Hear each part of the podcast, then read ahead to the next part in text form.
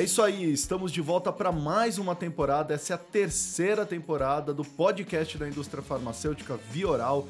Todos os dias 5 e 20 do mês, novos episódios. Não deixe de nos seguir no Instagram, Vioral, ou acesse o nosso site vioral.com.br.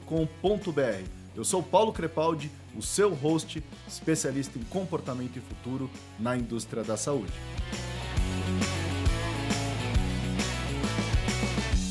Alguns futuristas afirmam, em um futuro próximo, os pacientes podem acabar não indo aos hospitais, passando a ter todos os serviços realizados à distância.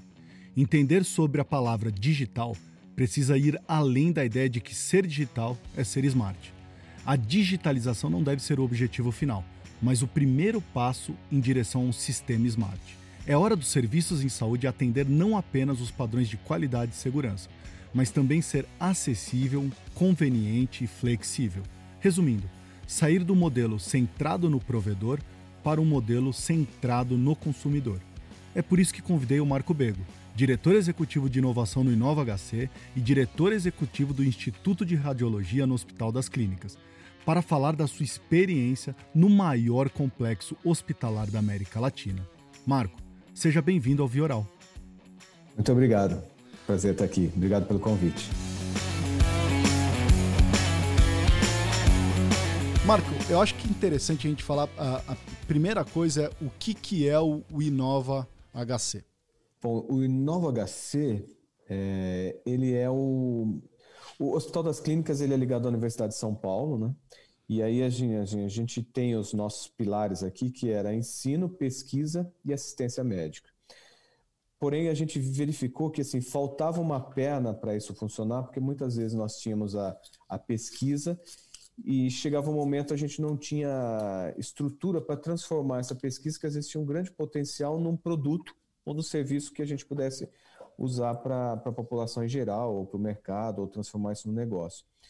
Foi nesse momento que nós começamos a imaginar que a área de inovação poderia fazer essa ponte entre o Hospital das Clínicas e o mercado, e foi nesse momento que nós criamos o Inova, o Inova HC como um ICT, né, Instituto de Inovação, Ciência e Tecnologia, que hoje ele faz essa conexão entre toda essa parte de inovação aberta do Hospital das Clínicas aqui de, de São Paulo.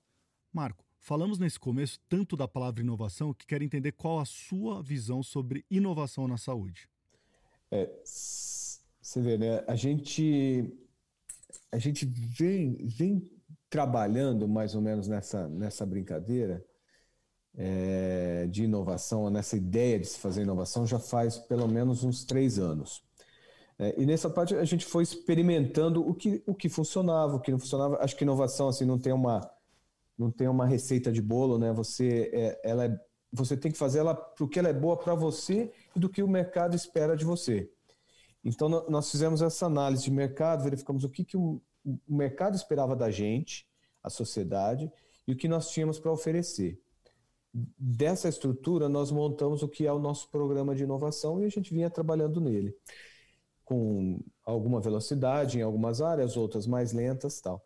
Mas aí, com o, com o problema da, da pandemia e do, e do Covid, né, que nos trouxe para esse momento diferente, o que, que nós verificamos? Que as estruturas que nós tínhamos montado, elas eram fundamentais para que nós conseguíssemos resolver problemas de forma rápida, com efetividade e usando o, o, programa de inovação aberta, porque nós verificamos que não dá para fazer tudo em casa. Uhum. Né? E aí acredito que assim, então, não, é, não é uma questão da inovação, ela está mais. É, talvez mais necessária agora ou depois. O que eu acho é que quem estava preparado, quem já estava, já tinha começado a trabalhar com inovação, já entendia que a inovação era um caminho para sustentabilidade, para fazer a saúde de forma diferente, essas empresas, sejam elas industriais, hospitais, conseguiram sair na frente nesse momento onde isso foi colocado em prática. Né? E a gente até separou aí, talvez, a, o que era espuma do que era realmente necessário para melhorar o, o, programa e usar a inovação como carro-chefe da incorporação tecnológica. E, e, o que eu acho interessante, apesar de vocês estarem no Hospital das Clínicas da Faculdade de Medicina da USP, é que esse hub que vocês criaram também não é só para incentivar a inovação no HC, né? Ele incentiva também a inovação fora do HC. Vocês têm parceiros é, fora do HC, já tem é, soluções é, desses parceiros, né?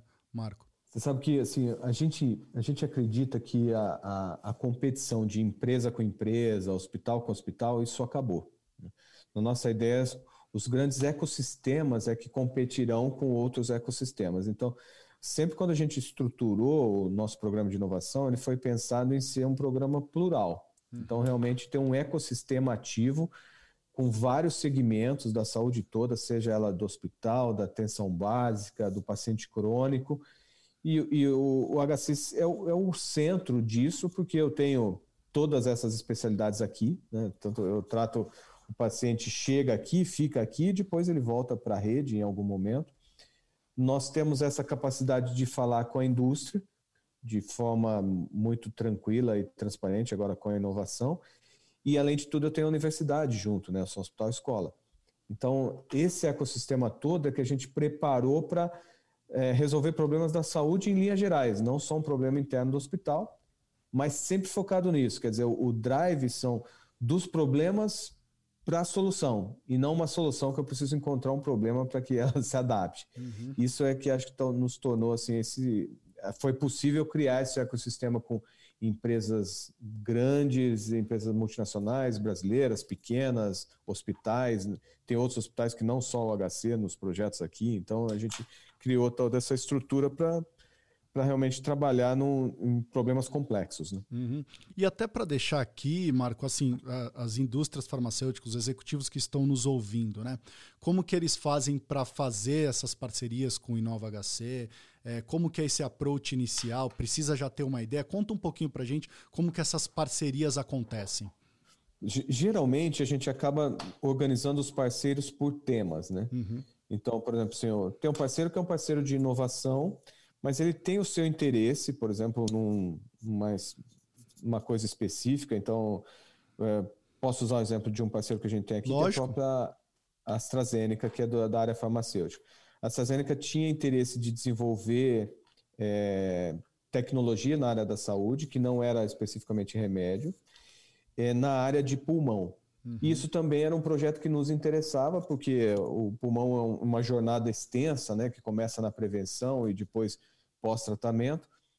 Nesse momento, assim, as, as intenções que a AstraZeneca tinha na área de inovação e as intenções que o HC tinha de como trabalhar nesse problema, elas se tornaram aderentes e aí nós construímos um projeto em parceria. Quando se constrói o projeto em parceria, geralmente se agregam outros parceiros que acabam depois ajudando nessa parte. E aí a gente cria esses ecossistemas por projeto. Então, esse foi um projeto da AstraZeneca. O projeto de inteligência artificial foram com outros parceiros que tinham também interesses e a gente foi estruturando de uma forma. Mas é legal assim que a gente acaba nós não temos nenhuma intenção assim, de ter um parceiro por ter, sabe? Nem ah, provavelmente as, os, as empresas que estão desenvolvendo inovação eles não querem ser um patrocinador da inovação, eles realmente querem atuar na área e a gente também gosta desse tipo de parceria que seja uma parceria com com propósito, né? Marco, aí vem aí um, um dilema hoje dos hospitais, né? Então, é, com a pandemia, você vê um, a população deixando de realizar consultas e procedimentos eletivos, né? É, deixando de visitar o pronto atendimento. É, e aí os hospitais sofrendo porque grande parte do negócio dos hospitais era essa ocupação de procedimentos, etc. E a gente está falando aqui do hospital do futuro, que é o nosso tema hoje, ou seja, falando que o hospital não vai acabar como a gente tem sentido aí essa preocupação é, dos hospitais hoje. Eu queria que você falasse um pouquinho, então, é, o que será do hospital amanhã? Olha, eu vou, fazer aqui um, um ensaio, né, do que, do que, eu acredito que possa ser. Mas acho que tem algumas coisas que, que foram mostradas agora, né? Me parece a tecnologia ela realmente entrou com muita mais velocidade do que ela estava. Então, me parece que toda essa parte de telesaúde é uma, é um, é uma realidade que veio para se estruturar melhor. Até aqui, particularmente, a gente está começando com um projeto aí de, dessa conexão em saúde, né? não na telesaúde, telemedicina, que acho que isso é tudo parte de, um, de uma coisa maior, que é conectar o paciente à, à estrutura que ele precisa, né? Ou conectar o usuário à estrutura que ele uhum. precisa. E assim, me parece que com essas coisas digitais, talvez aquelas pequenas visitas de pronto-socorro, né? que, o pai e a mãe que eu, eu sei, tenho dois filhos, então eu sei que muitas vezes a gente vai para o socorro realmente para transferir responsabilidade, né, para o médico. Ah, eu sei que é só uma gripinha, mas eu queria uma segunda opinião, né? E você acabava buscando o pronto socorro privado, né? É, acho que muitas coisas dessa podem caminhar para uma, uma estrutura digital. Entendo também que o Hospital do Futuro talvez ele tenha, ele tenha realmente que se preocupar com a jornada do paciente, com a experiência do paciente e não só ele ficar lá no seu cantinho esperando as coisas chegarem. Uhum. Talvez ele tenha que estar inserido nesse sistema de saúde mais completo. É, a tecnologia, tanto e, e, uma coisa da tecnologia não, é, desculpa, os dados, né? A gente viu tanto que é importante informação de é, pronta disponível, homologada no momento certo, na quantidade certa e na hora certa. Então, esse é um, eu acho que é um drive que todo mundo precisa se preocupar de organizar essas informações, terem centro onde as informações você garante que elas são verdadeiras, é, grandes estruturas que homologam aquilo para realmente dizer que aquela informação está tá analisada, ela faz parte da, ela foi avaliada e ela é verdadeira para aquele, aquele para aquele momento, né? Uhum. Porque a gente viu que o tanto que a falta de informação prejudica o, o cuidado. Né? É, eu eu e... até penso, Marco, você falando nisso, achei até interessante, é, porque a gente tem um conceito quando a gente fala no hospital, a gente pensa no prédio, né? No físico. E, e ouvindo uhum. você falar, me parece que transcende isso, né? Você falou aí de experiência do paciente. A experiência do paciente pode estar em qualquer lugar, pode estar na casa dele, e mesmo assim você pode ser um hospital, né? É, até eu acho que assim, se a gente fizesse uma pesquisa com o paciente dentro do hospital, o que ele mais quer, provavelmente ele quer ir embora. né? Bem, quer ir embora e bem. Então, por isso que eu acho que é importante, o, o sistema de saúde brasileiro ele é bem, bem voltado para a área hospitalar, né? ele, é uhum. bem, ele é bem. Ele tem uma área hospitalar importante no processo.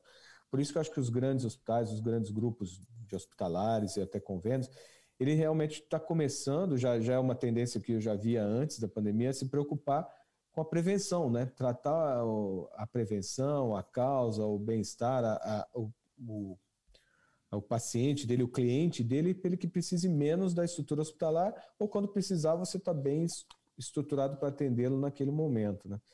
Por isso que eu acho que essa jornada realmente o cativar o cliente ele vai ter que ser prévio, durante e posteriormente. Né? Uhum. E acho que isso, isso dá, dá também economia para o sistema, né? Porque se você trabalha melhor a prevenção, usando tecnologia, usando informação, fazendo uma prevenção adequada e, e cada dia mais personalizada né, para o que a pessoa precisa, isso tende a, no, no todo o ciclo de vida da pessoa, você tende a ter reduções, o tempo que ele permanece com dificuldade de saúde tende a diminuir isso, a pessoa cada dia mais tempo produtiva, né? Uhum.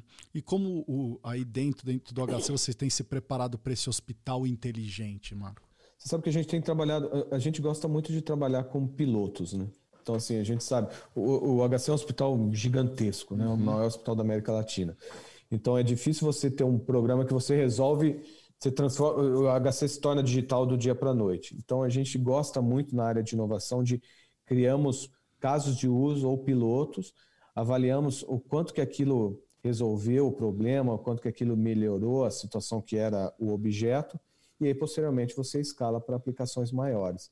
Então a gente tem feito exatamente isso nessa parte de digital. Nós escolhemos algumas áreas para trabalhar nelas. Então, uma área importante é o de diagnóstico por imagem, que a gente vem trabalhando com muita, com muita profundidade de trazer a tecnologia para o machine learning e tudo isso. Essa parte da, da telesaúde, então, aí se abre ela né, em vários blocos. Então, o que é. Tem uma parte aqui que é um projeto de, conexão de toda a UTI, de toda a área de internação, para capturar dados e avaliar como isso funciona melhor já tem um outro pessoal trabalhando agora com IoT, então como que eu posso monitorar esse paciente fora daqui? Tem um grupo trabalhando com o quanto que esses dados podem melhorar na, na logística da coisa, se se é alguma coisa para uso de robótica ou não. Então, essas coisas, porque nós também estamos na vanguarda desse projeto, né? uhum. né? Então, eu tenho que pensar aqui nos projetos, como você falou, do Hospital do Futuro. Uhum. E testar e oferecer para o mercado dizendo o seguinte: olha, e essa condição nós testamos e tivemos esse resultado, uhum. que pode ser bom ou não. Né? Essa, essa é a nossa ideia aqui de, de se fazer inovação. E quando a gente fala de inovação, não tem como não falar de pessoas. Vocês aí, por estarem num grande centro, vocês têm profissionais de excelência, é, grandes profissionais da saúde, executivos. É, só que agora a gente está falando dessa transformação, né? Como que eles têm recebido, como que tem sido esse novo aprendizado, porque são novas habilidades, né, Marco? É, para nós que falamos disso todo momento, a coisa parece um pouco mais fácil. Mas para esses profissionais que talvez não estejam no dia a dia da inovação ou estão entrando agora na inovação, como é que vocês têm preparado esse corpo, é, tanto de profissionais da saúde como de equipe, para essa nova cara, esse hospital do amanhã? É, é claro que tem, tem abordagens diferentes, né, dependendo do, do profissional. Uhum. Mas eu diria assim, a, a, inovação realmente ela precisa fazer sentido. Então, assim, ela, ela tem que trazer algum benefício para a pessoa, tem que resolver uma dor, ela tem que trazer alguma economia, sustentabilidade, porque senão realmente é o, é o fazer por fazer. Sim. Quando você consegue dar esse sentido, é, aí realmente as pessoas aderem ao projeto o, o, talvez nessa fase, né, que estava todo mundo exacerbado e com um monte de coisa a fazer, isso era até mais fácil, né, porque você tinha muitos problemas, então era fácil você colocar. Mas é, eu acho que isso é, é uma coisa que a, a, inovação precisa realmente se preocupar, ela tem que fazer sentido. Eu tenho que fazer aquilo para resolver um problema, né, ou para criar uma nova condição, ou para um, um, serviço diferenciado. Porque a pessoa que está lá no, no, no fim, ela precisa ver valor nessa coisa, né? Se não vê uhum. valor. Uma coisa que a gente tem, gosta muito da inovação é que assim, é legal assim, porque no, o valor não sou eu que dou, né? Não é você. O valor quem dá é o mercado, é o usuário. Então, ele é, ele é bem. Assim, você realmente precisa ser competente para a inovação ter valor. E aí, quando ela tem valor, todo mundo entra nela, né? É claro que tem coisas que já estão mais maduras, e eu acho que os, os ICTs, as grandes áreas de inovação, também às vezes precisam trabalhar em coisas que vão amadurecer para a gente chegar lá em, em, algum momento e ter capacidade de discutir em alto nível. Porém, para o inovador, para o empreendedor, para o usuário, ele tem que ver valor na, na solução que você está propondo. O atual momento criou para nós seres humanos um pedido de ação imediata, talvez um dos maiores desafios das nossas vidas. O que será que os convidados do Vioral aprenderam até o momento com a pandemia no ponto de vista profissional e pessoal. Esse é o quadro Aprendi na Pandemia.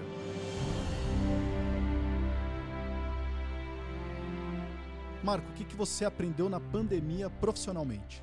Que a gente precisa ser veloz para solucionar problemas. O que, que você aprendeu pessoalmente? Acho que dá valor a essas interações pessoais, dá valor a a família, acho que o risco aumentou muito, então a gente começa a ver, o que realmente é importante. Né?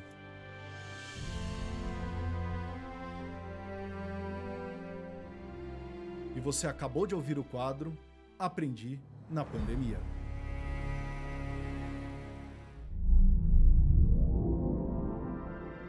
Marco, já discutimos aqui no Vioral sobre Valued Based Care. Qual a sua opinião sobre esse modelo? Olha, eu, assim, eu acredito muito que no Value Basic Care. O que eu acho que ele ainda não foi implementado porque a gente não sabe como medir ele. Entendi. Como medir o valor. Né? E talvez agora, assim, com, com as informações sendo mais. a gente dando mais valor na, na informação, é, essa informação sendo homologada, talvez a gente realmente consiga fazer o balanço desse. O que é esse pagamento por valor, né? Porque eu preciso. Para eu pagar por valor, eu preciso quantificar o valor. Uhum.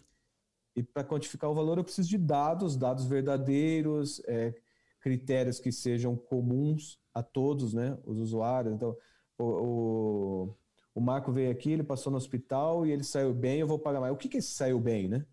Então, todas essas coisas que eu acho que o pessoal de, de Velho Basic Care tem trabalhado muito e, e que eu acho que agora o que a gente precisa trabalhar é ter informação disponível para quando eu tenho um critério, ele facilmente seja é, calculado, né, para eu poder realmente fazer uma transição nessa forma de pagamento. Uhum. Que eu acho que não é fácil, mas eu diria, hoje é muito mais fácil adquirir e tratar a informação do que era no passado. Esse é um ponto, Marco, que eu acho que é uma das maiores dificuldades hoje na saúde, que é a interoperabilidade.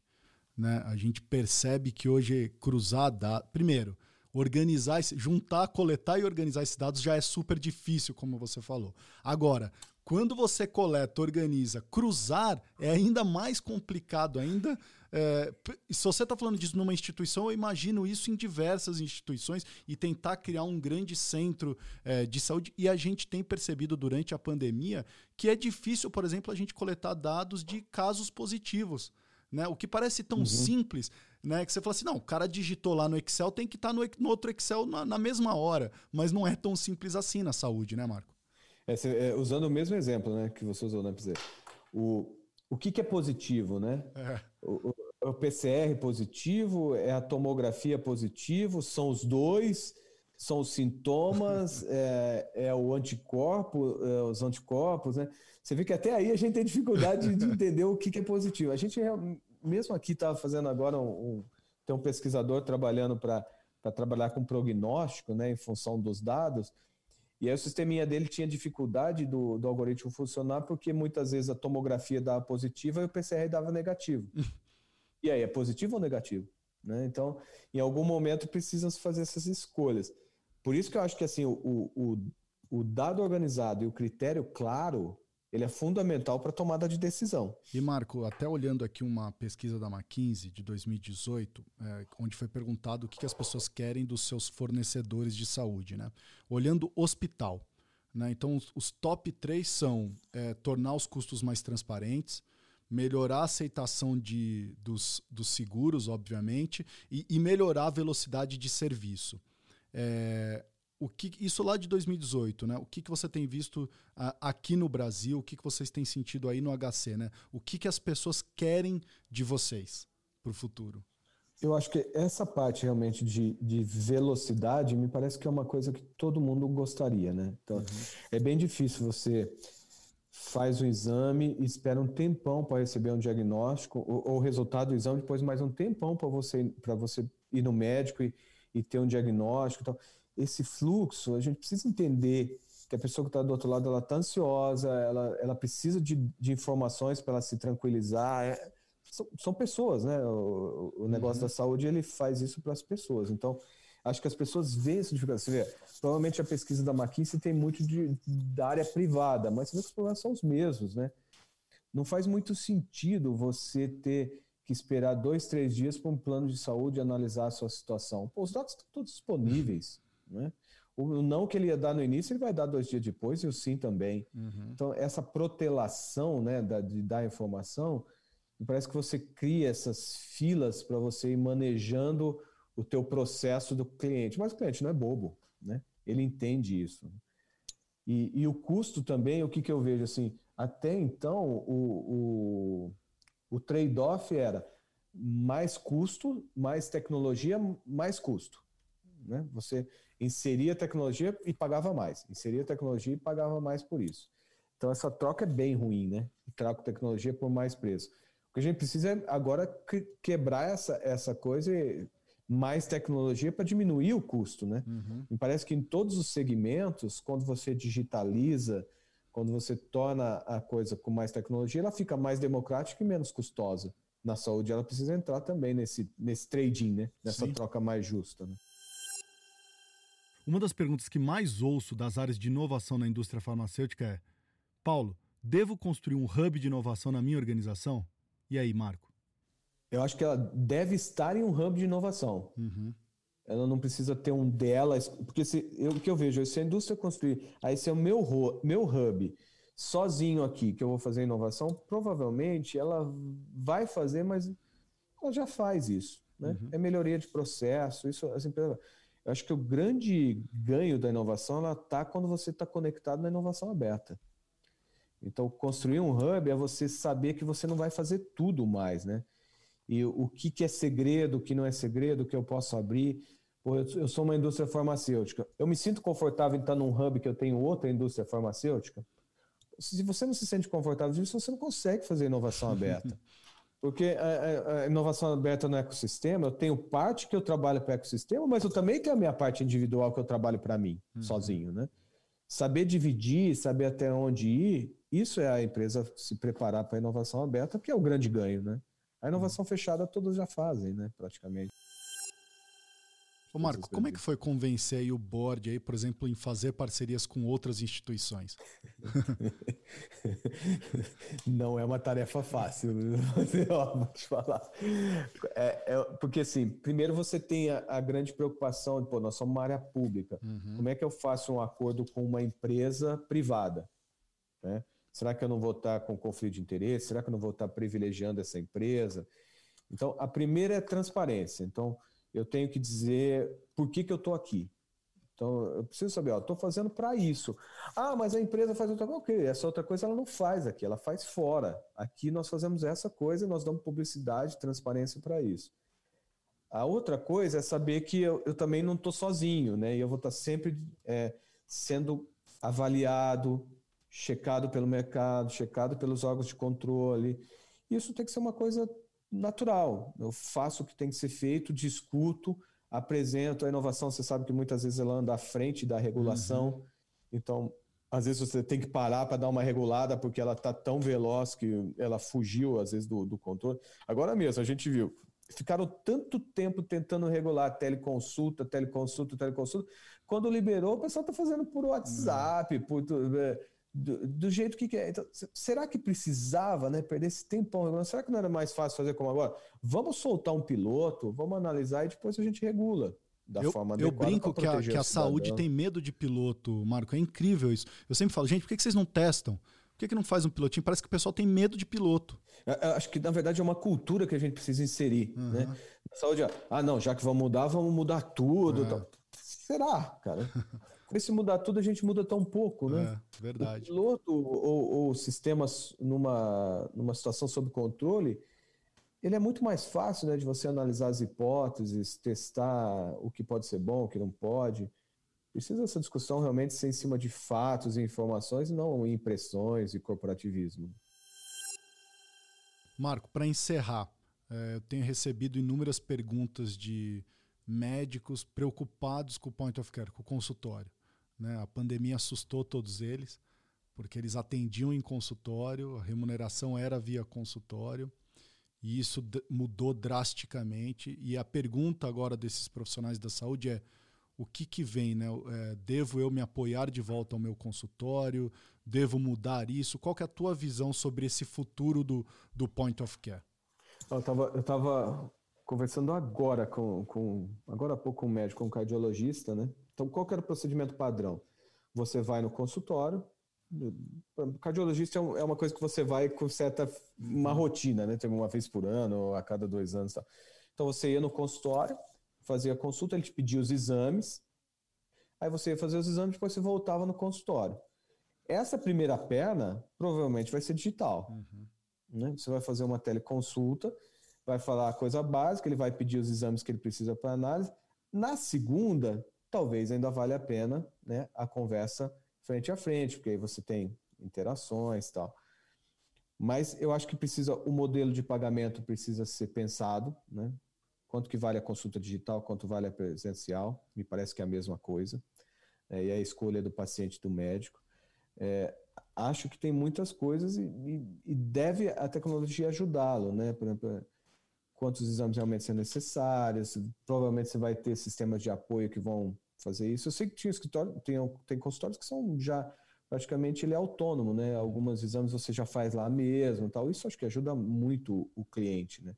O que a gente precisa é colocar isso agora na medida de quanto que isso vale. Uhum. Quanto que isso vale. E, Você acredita naquela, eu... naquela palavra que estão usando agora para cuidados da saúde, que é digital first, physical next? Acho que pessoas primeiro. Uhum. O, o, resto tudo é meio. O fim é que é importante, né? Eu preciso saber se aquilo é efetivo. Se é digital, se é presencial, se é analógico, o que for. Acho que o importante é a gente tem que focar no que, que é, qual, qual, que é a espera daquela, daquele tratamento, né? Daquele, daquele processo. Então, eu, eu vou no médico para ter uma conversa frente a frente, eu não vou querer ser digital. Né? Acho que a, a, escolha é do cliente. A gente tem que entender isso, que a escolha é do cliente. Uhum. É claro que eu digo para ele as facilidades, pô, tô super ocupado, o cara é executivo tal, provavelmente esse cara vai preferir mais o digital. Pô, eu, eu tenho uma vida diferente, eu gosto da conversa presencial, então se você oferecer o digital, não vai querer. Acho que a gente precisa ser mais personalizado, então, né? people first, né? E se eu fizesse as mesmas perguntas para todos os nossos convidados? Fique agora com o quadro Verdadeiro ou Falso. Três afirmações e um único segredo. Primeira afirmação: telemedicina é fundamental para melhorar o sistema de saúde no Brasil. Acho que é verdadeiro e isso se mostrou, né? País continental, com muitas necessidades, telemedicina acho que é uma obviedade. Né? O Fee for Service pode ser um modelo de remuneração para a saúde? Gosto mais do Fee for Success. Então, talvez essa a gente precisaria entender como é que é o sucesso na saúde. A indústria farmacêutica precisa ser mais disruptiva. Precisa. Sim, verdadeiro. Acho que é verdadeiro. Maravilha. E usar muita mais a tecnologia, né? Entender melhor o cliente, né? Marco, queria agradecer demais a tua participação hoje no Vioral. Obrigado por abrilhantar esse episódio. Imagina, eu que agradeço. Obrigado pelo convite, foi um prazer. Nem vi passar o tempo.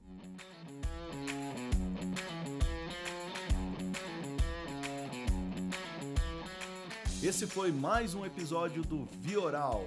Todos os dias 5 e 20 do mês, um novo episódio. Não deixem de acessar o nosso Instagram, Vioral, ou site vioral.com.br. Um abraço, fui!